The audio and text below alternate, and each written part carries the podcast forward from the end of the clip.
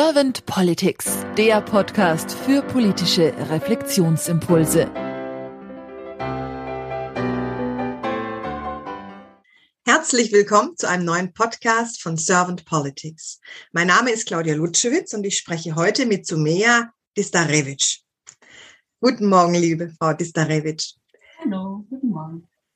Frau Distarewitsch, Sie sind Pressesprecherin bei Friday for Futures und Sie studieren europäische Ethnologie. Das finde ich schon mal sehr, sehr spannend. Und gerade schreiben Sie an Ihrer Bachelor-Thesis zum Thema Selbstorganisation in hierarchielosen Räumen in Bezug auf zivilen Ungehorsam. Wow. Ich denke, die würde ich gerne lesen, wenn sie dann irgendwann freigegeben ist. Auf jeden Fall. Frau Disnarewitsch, ich würde ganz gerne mit der ersten Frage starten, außer Sie haben noch eine Frage vorab. Nö. Gut, dann starte ich mit der ersten Frage. Wenn Sie die Aufgabe von Politik so durch Herz und Hirn bewegen, was ist das nach Ihrer Meinung und Auffassung?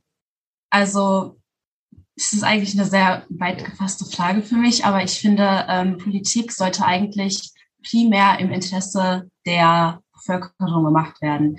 Ähm, ich finde, dass so wie es jetzt im Moment ist, ist es ein bisschen nicht so. Aber idealerweise wäre es natürlich so, dass das Volk eine Politik oder eine repräsentative kleine Menge an Menschen wählt, die dann Entscheidungen im Sinne der Menschen macht. Also dass die, die eigentlichen Entscheidungsträger die Bevölkerung ist. Das wäre eigentlich so der Idealfall, ähm, weil natürlich auch die Menschen, die jetzt gewählt sind, die könnten halt auch natürlich immer wieder abgewählt werden.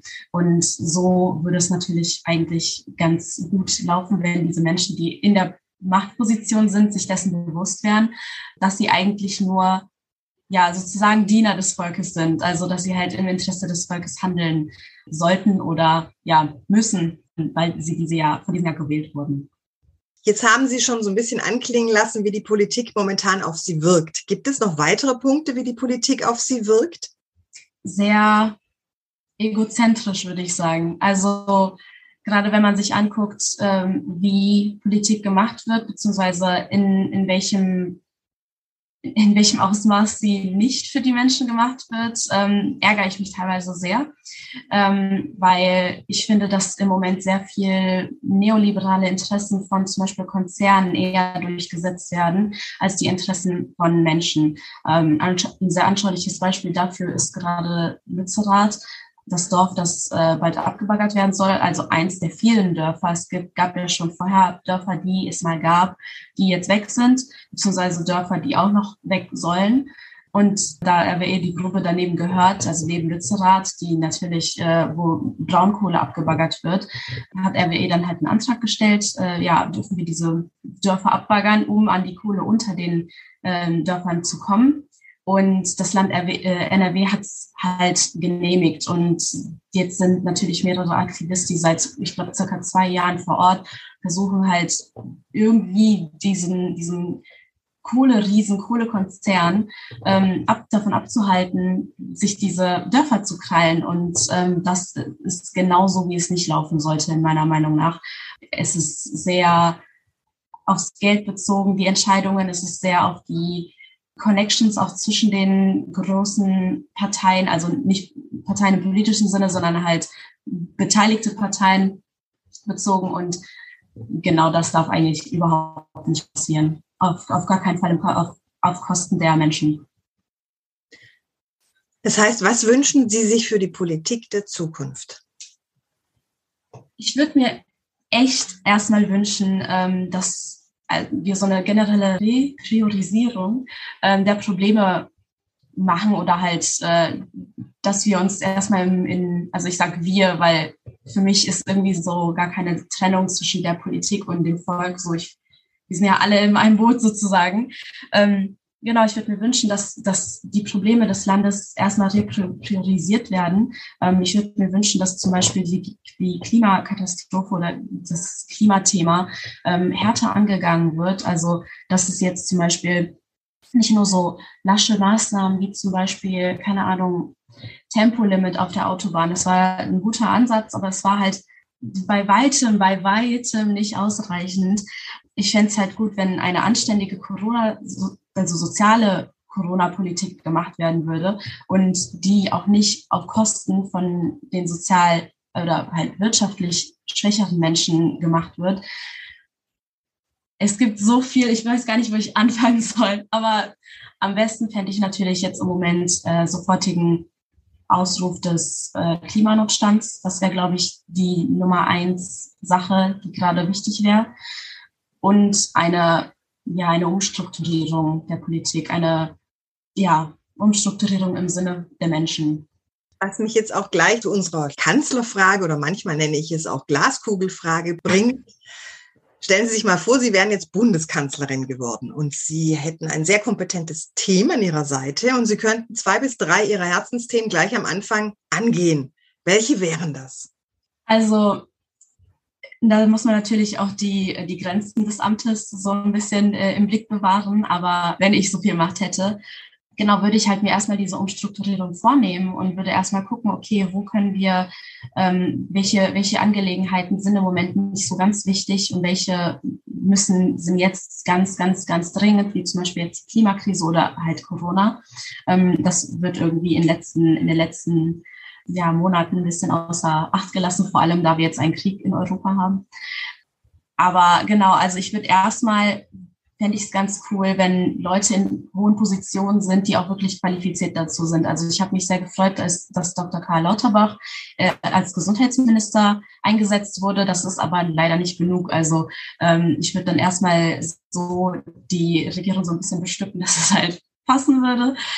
Und dann würde ich, äh, wie gesagt, den Klimanotstand ausrufen, RWE sofort aus dem rheinischen Braunkohlerevier holen ähm, und einen sofortigen Stopp auf die, ja, auf die Förderung der Braunkohle dort ähm, setzen und einen schnellstmöglichen Umstieg auf erneuerbare Energien versuchen zu schaffen.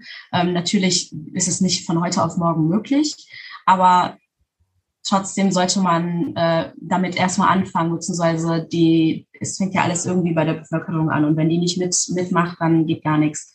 Und äh, dass man wenigstens eine, ja, irgendwie eine, eine ein Umdenken schafft in der Bevölkerung, indem man die Projekte ernsthafter angeht.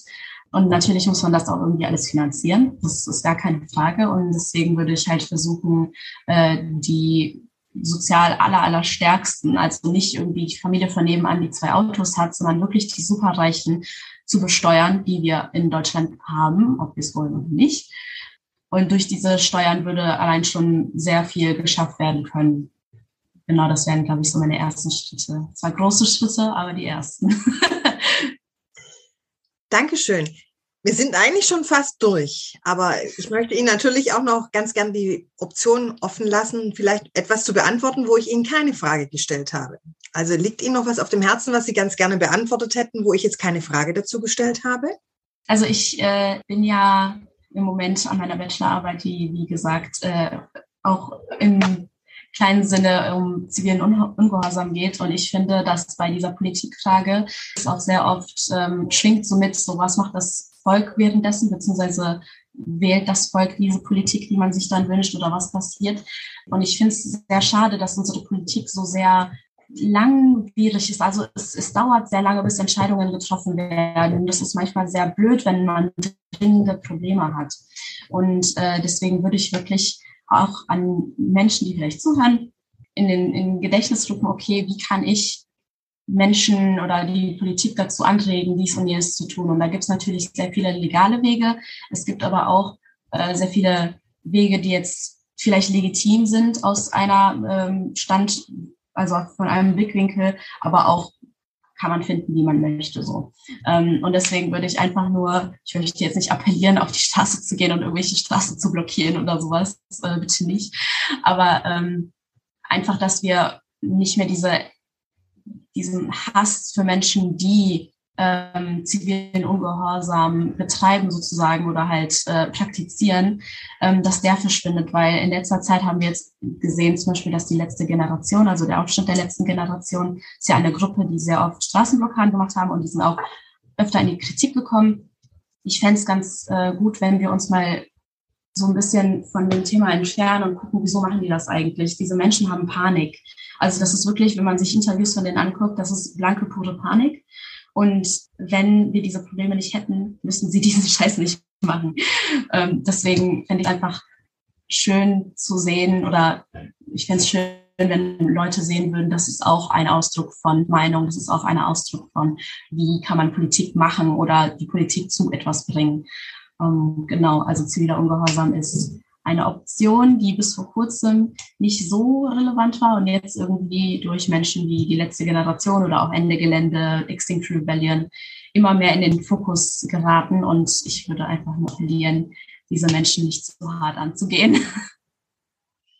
Ich danke Ihnen ganz herzlich für Ihre Zeit und für Ihre Impulse. Und dann wünsche ich Ihnen jetzt noch sehr, sehr viel Erfolg und auch Spaß an Ihrer Bachelor-Thesis und sage einfach mal bis bald. Vielen Dank. Bis bald.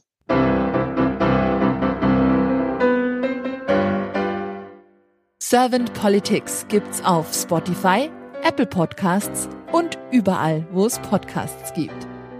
Abonniert uns gerne und hinterlasst uns eine Bewertung. Servant Politics, der Podcast für politische Reflexionsimpulse.